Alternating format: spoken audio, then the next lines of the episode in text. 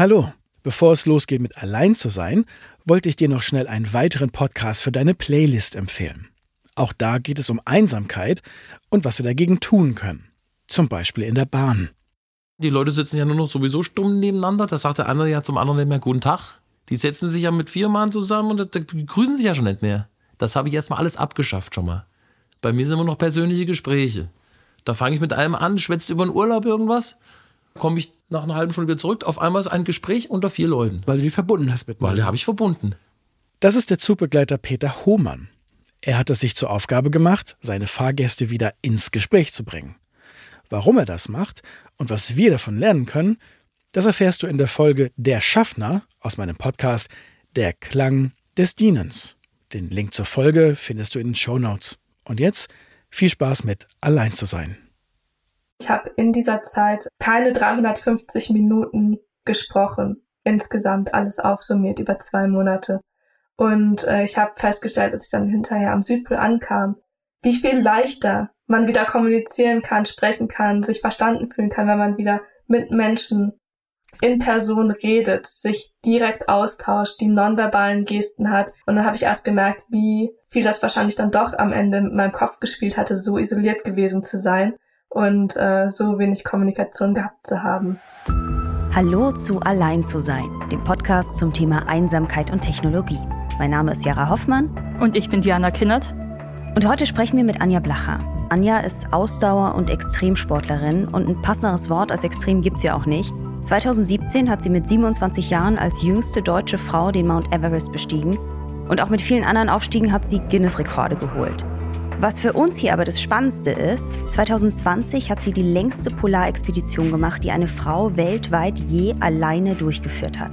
Sie wird es gleich nochmal erzählen, aber sie ist dabei auf Langlaufschieren mit einem vollgepackten schweren Schlitten, den sie hinter sich hergezogen hat, von der Antarktis zum Südpol gelaufen und zwar ohne jegliche Hilfe. So, das ist wohl Teaser genug. Deshalb jetzt viel Spaß bei Allein zu sein. Anja, wann bist du das erste Mal gewandert und wie hast du so den Extremsport für dich entdeckt? Das erste Mal gewandert bin ich recht spät eigentlich, wenn man mal die Wandertage in der Schule ähm, außen vor lässt. Und zwar war das in 2013, da war ich in Südamerika und ähm, habe meine Schwester besucht, die Backpacken war. Und wir sind dann zusammen zu Machu Picchu in Peru gelaufen. Und das war im Endeffekt so der erste auslösende Moment, wo ich festgestellt habe, das taugt mir, das macht mir Spaß, das ist ein schöner Ausgleich zum normalen Leben. Ja, und von da hat sich das alles weiterentwickelt und ich bin dann in meinen späteren Urlauben auch in, in ähnliche Richtungen gegangen, ähm, wollte dann in Argentinien ähm, ebenfalls aktiv Urlaub machen, bin dann auf den Aconcagua, den höchsten Berg Südamerikas, gestoßen und habe da meine erste wirkliche Bergtour gemacht. Und so kamen die, die weiteren Expeditionen dann der Reihe nach dazu. Etwas ungewöhnlich ähm, für mich dadurch, dass ich ähm, sonst gar keine Bergsteigerfreunde in meinem Leben hatte. Ähm, die einzige war, die, die da dieses Hobby in der Form ähm, weiterverfolgt hat. Und so war es für mich dann auch natürlich, dass ich das für mich mache und dort vor Ort dann gegebenenfalls Menschen kennenlerne, die dann eben auch auf diese Expeditionen gehen, aber das nicht aus meinem bestehenden Freundeskreis heraus vorantreibe. Ist Wandern für dich eine primär alleine Aktivität oder machst du das gerne mit anderen Menschen zusammen? Ich finde, es hat beides etwas. Ähm, zum einen, wenn man alleine unterwegs ist, dann kann man wirklich sein eigenes Tempo gehen, ähm, innehalten, wo man möchte, schneller gehen, wo man möchte, ich selber bemerke bei mir, wenn ich allein unterwegs bin, bin ich viel rezeptiver für das, was um mich rum ist und, und viel aufmerksamer und, und erlebt das viel intensiver, als wenn ich mit anderen unterwegs bin. Wenn ich mit anderen unterwegs bin, dann ist es weniger ähm, zwangsläufig die Umgebung, die man natürlich auch irgendwo als schön und interessant wahrnimmt, als vielmehr das, ähm, das gemeinsame Erleben, was dann im Vordergrund steht und man eine ganz andere Art der Erfahrung hat, wenn man unterwegs ist. Ich bin nicht der Mensch. Ich, ich habe einige kennengelernt, die sagen, sie können schöne Momente gar nicht genießen, wenn sie den nicht mit ihrem Partner oder mit Freunden oder mit anderen Menschen teilen können und finden, das sind dann verlorene Momente, die sie nur für sich alleine erlebt haben. Das ist etwas, das ich bei mir so nicht habe, das Gefühl, sondern im Gegenteil, ich finde, ich finde gerade wenn ich alleine bin, nehme ich die Intensität dieser Momente noch viel stärker wahr. Ich finde es ja total spannend, dass du so spät angefangen hast, also spät, ne, relativ, zu wandern. Ich wandere zum Beispiel auch total gerne. Ich finde es auch schön, im Urlaub immer zu wandern, aber ich würde niemals auf die Idee kommen, eine Polarexpedition zu machen oder irgendwie in andere Richtung Extremsport und so eine extremen Touren mir auszusuchen. Ähm, wie bist du darauf gekommen? Das kam wirklich ähm, durch jede, jeden weiteren Urlaub und jede weitere Tour, die ich gemacht habe, dass ich immer wieder was Neues entdeckt habe für mich und mich das zu dem nächsten Projekt gebracht hatte. So wie der Machu Picchu und der nächste Urlaub nach Argentinien mich dann auf den Aconcagua geführt haben, hat dann ähm, der Aconcagua mich zum Denali geführt, denn der Bergführer und äh, der andere Bergsteiger, mit denen ich unterwegs war, hatten viel über den Denali gesprochen. Dort habe ich dann das erste Mal über ähm, andere Berge wie den Elbrus nachgedacht und ähm, die Carstenspyramide. Dort habe ich dann ähm, Bergsteiger kennengelernt, die den Everest gemacht haben, mir davon erzählt haben. Und später war ich dann in der Antarktis bei Mount Vinson und habe über diese Polarexpedition erfahren. Und so war eigentlich jede Tour wieder der Auslöser für Ideen, Inspirationen auf die nächste Tour zu gehen. Und ähm, ich bin natürlich auch ein bisschen zielgetrieben. Mir, mir macht es auch Spaß, mir dann immer wieder größere, herausfordernde Ziele zu stecken. Und so war dann ähm, recht logischerweise meistens das nächste Ziel etwas größer als das vorhergehende Ziel und äh, schließlich dann auch der Anspruch, da etwas komplett eigenes, selbstständiges aufzubauen, losgelöst von den großen Expeditionsunterfangen, ähm, die man an den Bergen meistens hat. Bei all deinen Wanderungen und Expeditionen, was war die längste Zeitdauer, die du ganz alleine verbracht hast? Das waren fast 58 Tage, die ich alleine von der Antarktisküste bis zum Südpol unterwegs war. Das war die wirklich längste Zeit. Ich habe gelesen, 57 Tage, 18 Stunden, 50 Minuten, äh, 1381 Kilometer. Das ist Wahnsinn. Kannst du uns mal so ein bisschen mitnehmen? Wie läuft so eine Polarexpedition ab? Die Polarexpedition kann man sich in etwa so vorstellen. Ich bin zunächst einmal nach Chile, an den Südzipfel von Chile gereist mit all meinem Gepäck und meiner Ausrüstung und von dort bin ich dann mit einer uralten russischen Militär-Cargomaschine in die Antarktis reingeflogen. Dort dann gelandet auf einem, einer Landebahn, die im Endeffekt einfach nur blaues Eis, eine blaue Eislandebahn ist und war dann dort in einer, in einer Art Basislager mit, äh, mit guter Infrastruktur und einigen anderen, die auch in die Antarktis rausgeflogen waren. Von dort bin ich dann mit einer kleinen Maschine raus an die Küste geflogen, dort wo dann auch die Pinguine in der Antarktis leben und bin dann dort abgesetzt worden. Und das war dann der Startschuss für meine Expedition. Ich hatte dann ab diesem Moment, wo ich den Flieger verlassen habe und losgelaufen bin, wirklich nur noch den Schlitten mit all der Ausrüstung bei mir und war auf mich alleine gestellt und bin von da aus dann eben über diese Strecke, über diese Tage hinweg immer weiter Richtung Süden, dem Südpol entgegengelaufen. Und Kontakt hatte ich da keinen, außer ähm, alle 24 Stunden einen Sicherheitscall. Da habe ich dann meine GPS-Koordinaten durchgegeben und bestätigt, ob ich auch ansonsten keine Probleme mit Ressourcen oder körperlichen äh, Schwierigkeiten dergleichen hätte. Und ähm, ich hatte dann noch ein GPS-Gerät dabei, mit dem man auch so eine Art Textnachricht wie eine klassische SMS äh, schreiben konnte. Das waren dann meine Kontaktpunkte. Und der Tag an sich während dieser Südpol-Expedition sah so aus, dass ich jeden Morgen erstmal Schnee geschmolzen und Essen gemacht habe, dann das ganze Camp abgebaut habe und dann über die nächsten, anfangs vielleicht nur acht, später dann eher zehn, zwölf oder noch mehr Stunden stoisch geradeaus durch den äh, Schnee und durch die Eiswüste gelaufen bin und dann abends wieder das Zelt aufgebaut, Camp eingerichtet und mich für die Nacht vorbereitet habe und dann ausgeruht habe. Also bei mir ist es schon klassisch so, dass ich ohne Google Maps nicht mal durch meinen Stadtteil mich bewegen kann. Wie ist das, wenn links, rechts, oben, unten eigentlich alles weiß ist und man gar nicht weiß, wie man sich geografisch orientieren kann? Ja, das sind die eher unangenehmen Tage, die wirklich im Whiteout verschwinden. An den schönen Tagen hat man Sonne, blauen Himmel, Horizont und in schöneren Regionen sogar noch kleine Berggipfel, Nunataks, die herausragen, an denen man sich orientieren kann.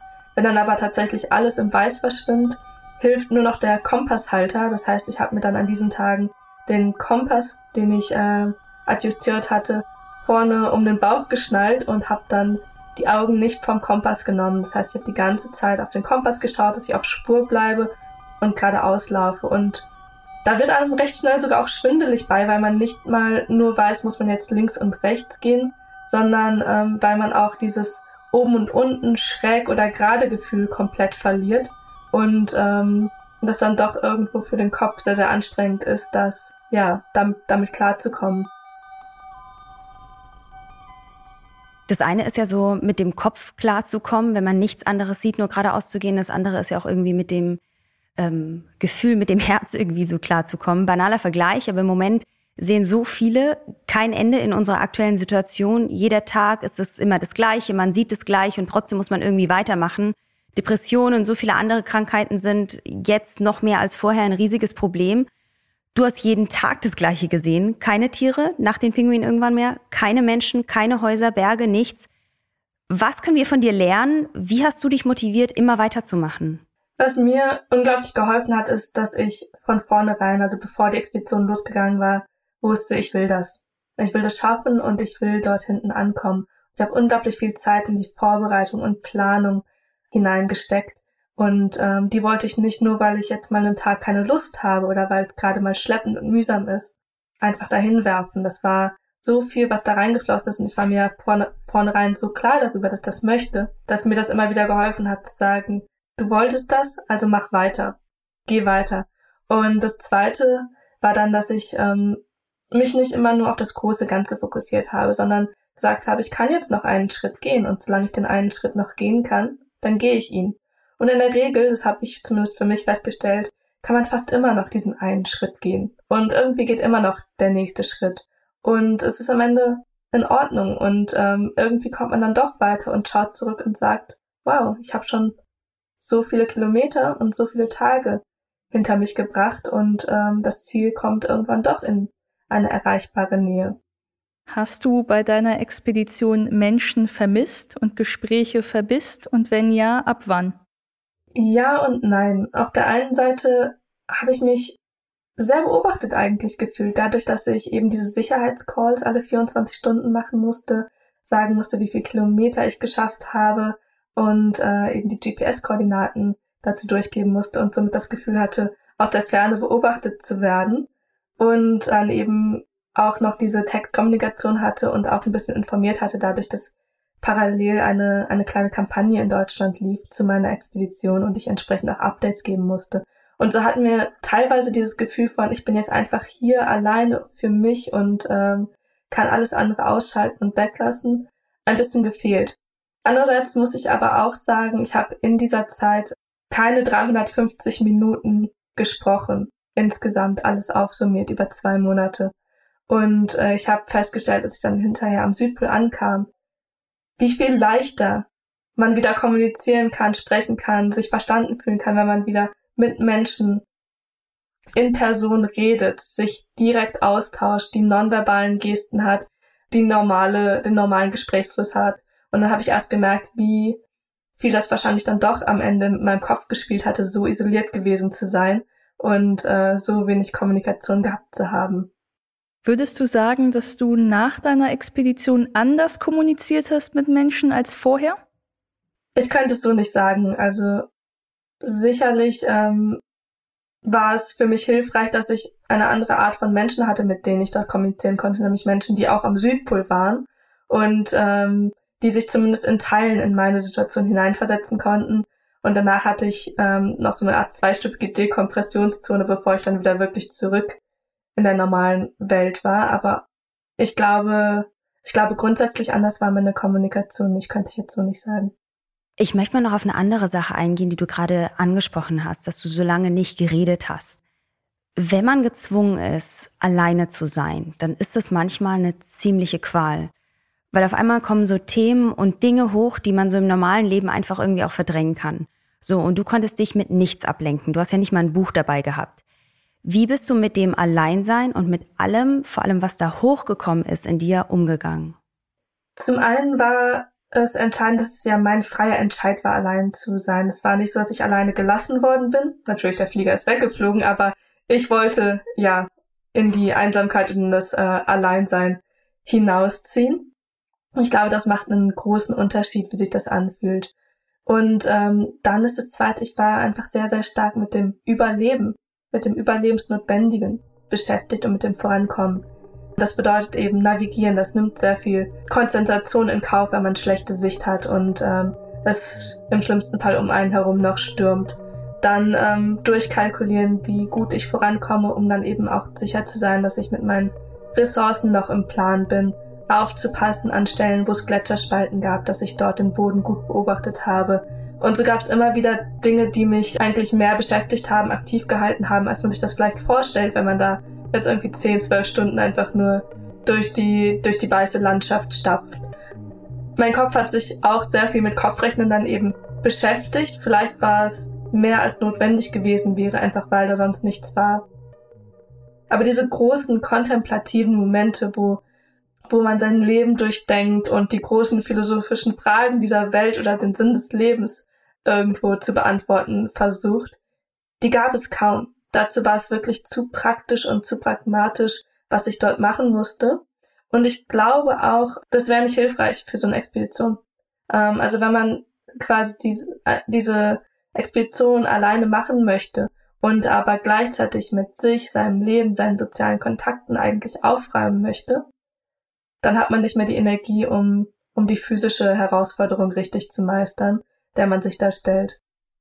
Ganz spannend, ich habe auch mal ähm, gelesen, dass sogar im, im Rahmen dieses Eremitentums, ähm, das auch im christlichen, philosophischen Bereich häufiger mal ja, herangezogen wird, man festgestellt hat, dass es eigentlich nicht gut ist, wenn man sich selber sein Überleben sichern muss und gleichzeitig aber eben diese großen, großen Themen angehen will, weil eben das Überleben zu viel Zeit und Raum einnimmt gegenüber dem einfach wirklich nachdenken, kontemplativ sein und dann auch diese Fremdimpulse fehlen um irgendwann weiterzukommen nach einem bestimmten Punkt.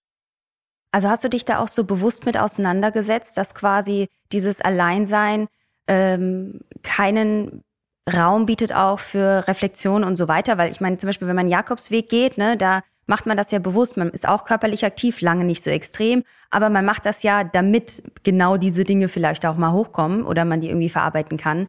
Hast du dir das bewusst auch im Vorfeld, wenn du aus die äh, Eremiten und so da jetzt gerade ranziehst, gesagt, okay, nee, das ist jetzt wirklich nur, ich habe quasi eine Strategie, ich habe eine Aufgabe und das ziehe ich jetzt durch? Ja, also ich habe mich definitiv so auf die Expedition vorbereitet, dass mir klar war, das wird nicht eine lebensverändernde Expedition, sondern ich muss vorher an dem Punkt sein, wo ich so leben kann oder so etwas meistern kann, äh, um das wirklich auch erfolgreich durchziehen zu können. Sonst wäre es, glaube ich, sehr schwer geworden. Bei mir ist es ja so, dass wenn ich in der Natur bin und wenn ich angeln und das angele und das mache ich ja regelmäßig, dass ich mich mit der Natur verbundener fühle und ich ja auch das Gefühl habe, Einsamkeit als Phänomen ist ein Problem, weil wir von anderen abgeschnitten sind. Also dieses Gefühl von Unverbundenheit und Abgeschnittensein ist, glaube ich, etwas, was problematisch ist. Hast du ähm, vielleicht das Gefühl gehabt, dass bei deinen Wanderungen und Expeditionen du mit der, mit der Umwelt verbundener bist? Ja, also das Gefühl der, der Naturverbundenheit kommt da extrem stark raus. Es gibt dann viel, viel mehr dieser Momente, wo man, man sich wirklich als Teil von dem Ganzen fühlt, oder ich mich als Teil von dem Ganzen fühle, viel mehr Details erkenne in dem, was um mich herum ist und, und irgendwo eine ganz andere Wertschätzung und Konnektivität dann erlebe. Was hast du vom Alleinsein, aber vor allem eben auch davon, dass du diese wahnsinnige Herausforderung alleine gemeistert hast, gelernt?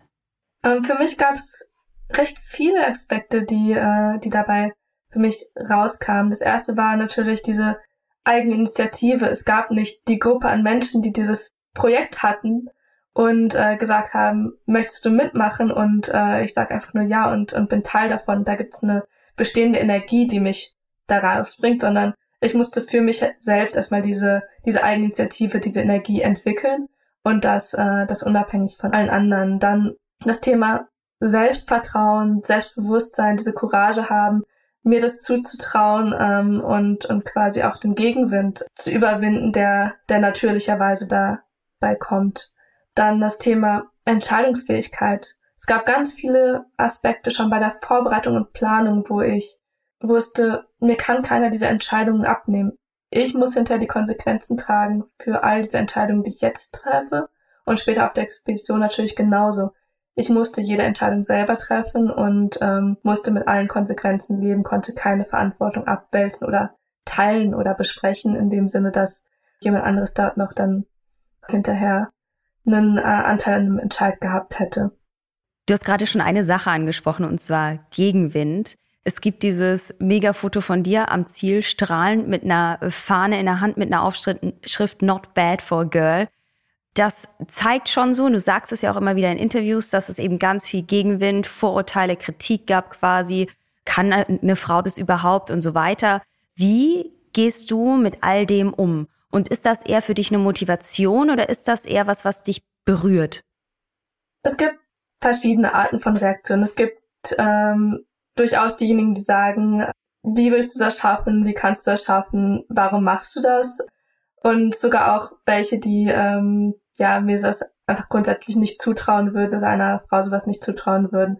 Dann gibt es aber genauso auch diejenigen, die sagen, es ist total cool, dass du das machst und äh, und ich freue mich für dich und ich unterstütze das und würde mich freuen, wenn das viel mehr andere machen. Und für mich war wichtig und ist eigentlich immer wichtig, dass ich aus allem gleich viel Motivation schöpfen kann oder es genauso auch einfach beiseite lassen kann. Also dass ich es entweder positiv für mich umwandle und sage, naja gut, wenn jemand nicht an mich glaubt, ähm, dann erst recht, aber wenn jemand an mich glaubt, dann super und äh, freut mich nämlich auch als positive Motivation mit.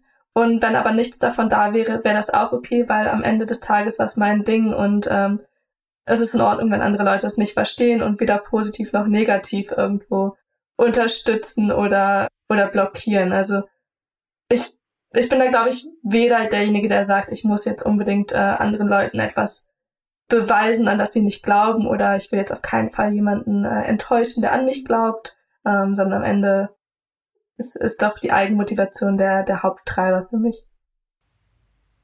Hast du dich schon einmal näher mit dem Phänomen Einsamkeit beschäftigt? Kannst du von dir selbst sagen, in welchen Situationen du eher einsam bist? Weil man vielleicht das Vorurteil hätte, ähm, wenn man zwei Monate niemanden sieht und ähm, etwas Monotones tut, scheinbar, dann ist man eventuell einsam. Ja, es war definitiv keine Zeit der Einsamkeit. Ähm, des Alleinseins schon. Ich hatte die Expedition sogar unter dem Namen Southern Solitaire gestellt, wegen dieser Solitärstellung, die ich im Endeffekt dort, äh, dort auch hatte. Ich glaube, ich bin kein Mensch, der sich oft einsam fühlt. Ich bin tendenziell ein introvertierter Mensch, ähm, der auch viel Zeit einfach für sich alleine braucht und, und gut damit umgehen kann und im Gegenzug, glaube ich, eine viel größere Schwierigkeit damit gehabt hätte, 58 Tage, 24 Stunden am Tag ähm, permanent mit anderen Menschen das Zelt zu teilen und jeden Augenblick zu teilen. Für mich war es quasi einfacher zu sagen, ich mache es alleine. Und ich merke manchmal, dass ich eher vielleicht diese Momente habe, wo ich denke, naja, vielleicht hätte ich das hier jetzt auch lieber alleine gemacht, auch wenn die gesellschaftliche Konvention vorschreibt, dass man das gemeinsam macht. Aber tatsächlich hätte ich mehr Spaß und Freude vielleicht sogar auch aus dem alleinigen Erleben ziehen können. Also manchmal auch etwas kon äh, konträr zu der gesellschaftlichen Norm. Hast du jetzt, da du jetzt wieder zurück bist, schon sofort das nächste Ziel vor Augen und sagst, okay, jetzt noch weiter und weiter? Oder ist es so, das habe ich jetzt gemacht, ich bin total happy damit, das war meine Herausforderung und jetzt äh, lehne ich mich ein bisschen zurück? Ich hatte noch nie diese große Agenda mit der Bucketlist und all den Dingen, die ich machen muss, sondern lass mich eher treiben von dem, was mich als nächstes inspiriert und packt. Und ähm, für mich war jetzt das letzte Jahr insofern eigentlich eine gute Auszeit von großen Expeditionen, weil ich ja doch sehr viel Energie und Zeit in die Antarktis-Expedition reingesteckt habe. Kann mir aber durchaus vorstellen, dass ich auch in der Zukunft wieder rausgehen werde, auf Expeditionen gehen werde. Ob dann alleine oder im Team, ähm, kommt drauf an, wo es genau hingehen soll. Ich finde es total schön. Bei dir hat man so das Gefühl, dass du das super gut hinkriegst, auf deine Impulse zu hören und denen so nachzugehen. Und ich glaube, das ist eine Sache, ja, die wir oftmals irgendwie auch so ein bisschen verlernt haben. Gibt es abschließend eine Sache, die du aus deiner Erfahrung, die du gesammelt hast, damit meine ich jetzt nicht nur die Expedition, sondern auch die ganzen Herausforderungen, denen du dich immer wieder gestellt hast, gibt es da eine Sache, die du anderen mitgeben kannst? Ich glaube, was du gerade gesagt hast, ist wohl mit das Wichtigste, dass man sich selber kennt und sich selber versteht und auf sein Bauchgefühl oder, oder seine eigene Intuition hören kann und danach entscheidet, was man macht. Wenn ich darauf nicht hören kann, wenn ich das überhaupt gar nicht mehr selber höre, dann muss ich mich auf andere verlassen. Dann mache ich mich abhängig, aber dann mache ich mich auch in meiner Lebensgestaltung, in, in meiner Zufriedenheit ganz abhängig von anderen Menschen. Und ich glaube, dass wir viel davon profitieren können, wenn wir uns einfach unserer selbst klar und sicher sind. Und das heißt nicht, dass wir immer nur unseren eigenen Weg gehen müssen. Wir können ja durchaus immer Kompromisse auch eingehen, aber die dann auch bewusst einzugehen, ähm, weil wir gerade vielleicht dem anderen einen Gefallen tun möchten oder weil irgendetwas in einer anderen Konstellation besser passt. Ja, aber dieses Ich kenne mich, ich weiß, wie ich zu, mich zu nehmen habe und, ähm, und was für mich wichtig ist, was mich zufrieden und glücklich macht, das hilft. Und es hilft dann auch im Umgang eben mit anderen, dass die auch besser einen verstehen können und besser mit einem umgehen können. Und äh, dass man auch die Menschen findet, die zu einem passen. Anja, vielen, vielen Dank. Dankeschön. Danke euch. Das war Allein zu sein. Wir hoffen, euch hat die Folge gefallen. Danke an euch fürs Zuhören, danke an Google für die Unterstützung des Podcasts, an Tonhaus, Failbetter Media und Muscat. Wir hören uns in zwei Wochen wieder. Bis dahin, tschüss und gesund bleiben.